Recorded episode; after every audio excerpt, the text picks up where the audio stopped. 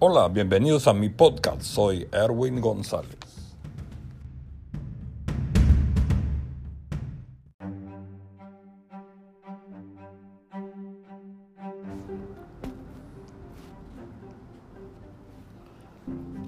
El mayor examen.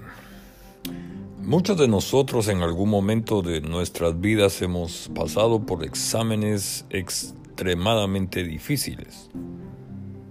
Recuerdo aquellos momentos cuando éramos jóvenes estudiantes. Ah, por ejemplo, ¿qué tal los exámenes de matemáticas? O química o física. pero nos, nos, enfrentábamos a ese tipo de exámenes. Mm, también recuerdo eh, cuando alguien pasaba un examen de una biopsia donde su médico quería descartar la presencia de un cáncer en el cuerpo, por ejemplo. O también recuerdo que hay exámenes, por ejemplo, para hacerse ciudadano de algún país, donde tienen que aprenderse más de 100 preguntas. Uno de los asuntos con los exámenes es la realidad de los nervios y la ansiedad por los resultados finales. Estos exámenes son temporales y seguramente muchos de ellos los hemos pasado con éxito. Pero, ¿qué tal el presente examen el cual se enfrentó David en este salmo? Y es el Salmo 139. ¿Por qué llegó él a esta conclusión en un pasaje donde ha tocado temas tan íntimos y especialmente aquellos donde define la omnisciencia y la omnipresencia de Dios? Una de las cosas afirmadas por la palabra es aquella donde Pablo nos dice, con Cristo estoy juntamente crucificado y ya no vivo yo, mas Cristo vive en mí. Galatas 2.20. Pero si esto es así, ¿por qué parece que algo más vive en nosotros, además de Jesús? ¿Por qué tenemos una lucha tan grande con el pecado? Seguramente usted ha orado a Dios con mucha intensidad por ellos, pero se da cuenta que cuán frecuente es en nuestra mente. Nuestra lucha contra el pecado es la misma de Pablo de acuerdo con Romanos 7:21. Abrámonos a este riguroso examen entonces, no le tengamos miedo al examen de los presentes imperativos. El primer eh, imperativo es examíname. Examíname, oh Dios. David fue el hombre con uno de, uno de los corajes más grandes que conozco en la historia de la Biblia. No solo fue un extraordinario guerrero al enfrentar a sus enemigos, saliendo siempre victorioso. Sin embargo, su más grande coraje lo ha demostrado ahora delante de su Dios, poniéndose en sus manos y permitiendo este examen. En la ocasión cuando pecó contra Dios por haber hecho un censo ah, para saber cuánto era su poderío militar, Dios le propuso tres tipos de castigo. Y cuando el profeta Gad fue a visitarlo, él optó por el tercer castigo, cuando dijo, ruego que yo caiga en la mano de Jehová, porque sus misericordias son muchas en extremo, pero no caiga en manos de hombres. Primera Crónicas 21 del 1 al 13. Así era su carácter y ahora cuando sabe hasta dónde Dios lo conoce y lo ve y no quiere a nadie más para ser examinado, sino a Él esta es una oración osada porque no es lo mismo el examen de los hombres que el examen de Dios. Cuando abrimos la puerta al examen de Dios, le estamos permitiendo revisar los lugares donde guardamos algunos secretos no vistos por los hombres. ¿Cuáles serán los secretos que Dios encontrará en tu corazón? Y el segundo punto dice, conoce mi corazón. El verbo hebreo conocer es usado en este salmo seis veces. David comienza diciendo, tú me has examinado y conocido. y termina diciendo, examíname, oh Dios, y conoce mi corazón. En la primera oración podemos ver el conocimiento de Dios respecto a nuestro origen y nuestras actividades. Nada se le escapa en la forma como Dios nos conoce.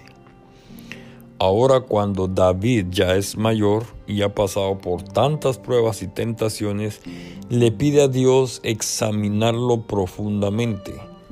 La relación íntima con alguien es considerada como el asunto más profundo del corazón humano. El ser conocido y el ser amado es la pasión más grande del alma. Cuando invitamos a Dios a examinarnos y especialmente a conocer nuestro corazón, nos estamos arriesgando porque el, al abrirle a Él nuestra puerta de esta manera, pudiera encontrarse con algo que no será de su agrado. Una de las definiciones más fuertes acerca del corazón es su perversidad. Jeremías 17:9. Permitir a Dios su examen es como una cirugía de corazón abierto. Allí se verá su real condición. Pero Dios no hará nada sin nuestro consentimiento. El segundo imperativo es pruébame. Este imperativo es el más difícil de los tres de este texto. Probar algo es buscar la calidad. Los buscadores de perlas tienen métodos para probar si son falsas o auténticas. Hay por lo menos cinco pruebas, pero la más importante de todas es la prueba de la mordida. Esa prueba consiste en colocar la perla dentro de los dientes superiores e inferiores y luego morderla suavemente sobre ella. También tienes la opción de frotar suavemente la perla contra el exterior de los dientes. En ese momento de la prueba, la persona debe prestar atención cuando la perla entra en contacto con tus dientes. La perla real tiene una superficie hecha de nácar con una sensación arenosa. Por lo tanto, si al morderla se siente como el roce del papel de lija, es una prueba de que es una perla real.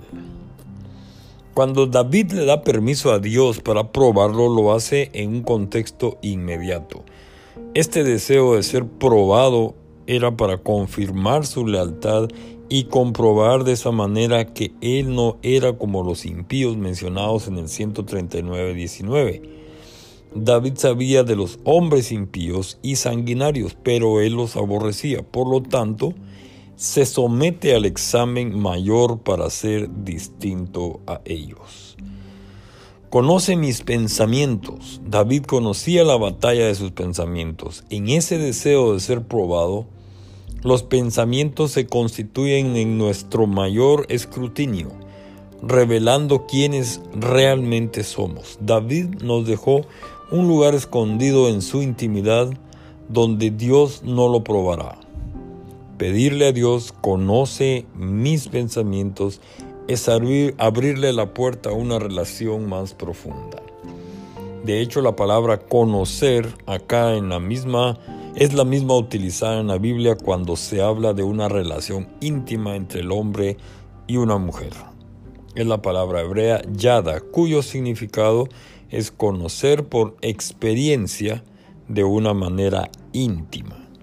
La primera vez cuando apareció esta palabra fue en Génesis 4:11, cuando ahí dice, conoció Adán a su mujer Eva, la cual concibió y dio a luz a Caín.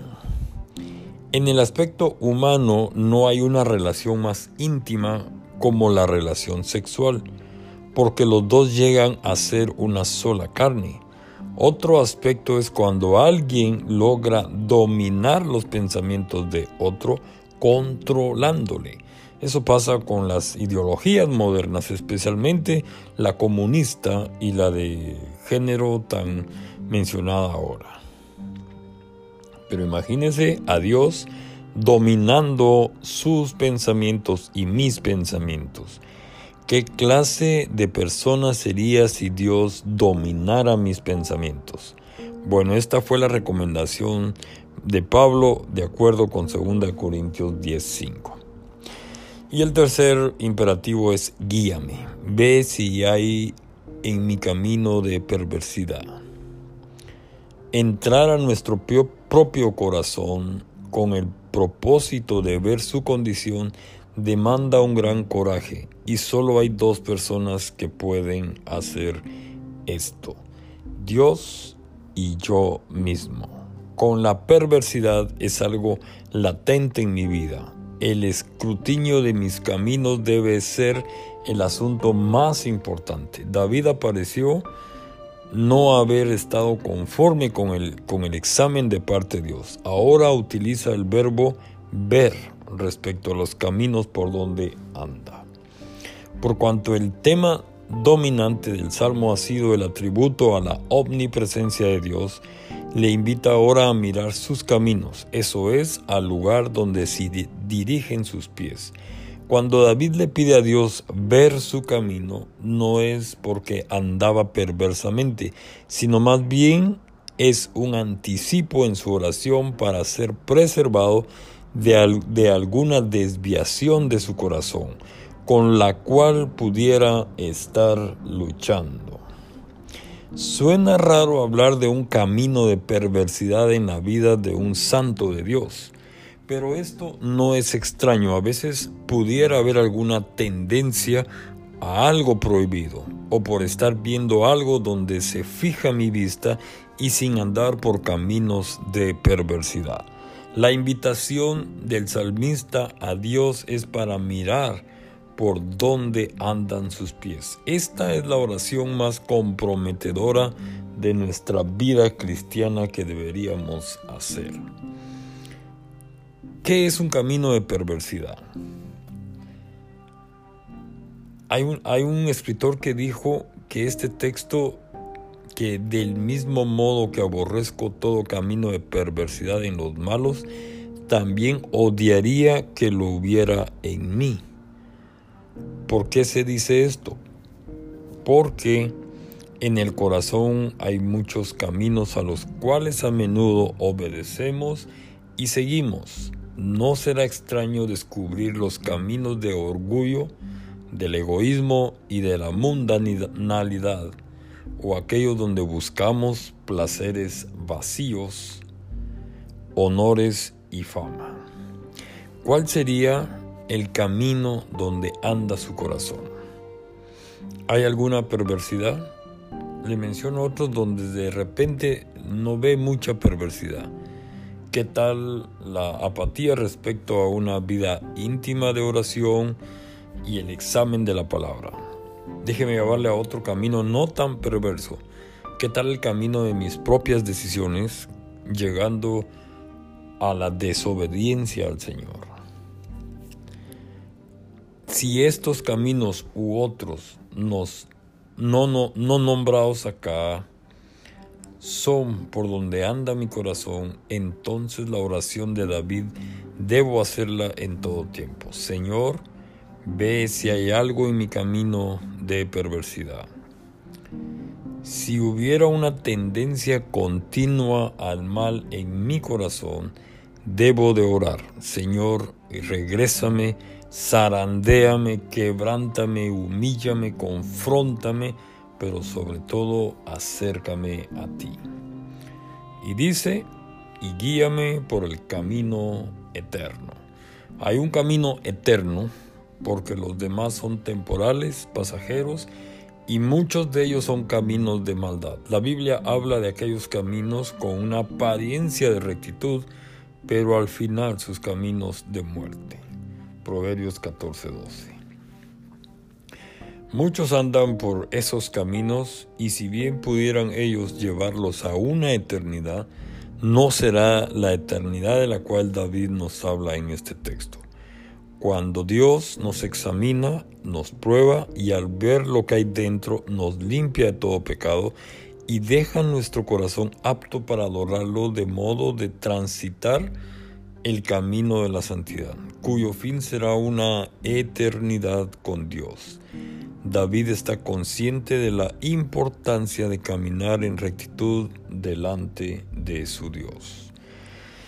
Él conoció los caminos de la perversidad, haciendo cosas para las cuales jamás pensó que su corazón se prestaría. Sin embargo, en la quietud de su alma, y después de haber mencionado en el Salmo los más grandes atributos divinos, ahora hace una oración final donde desea estar al final de sus años.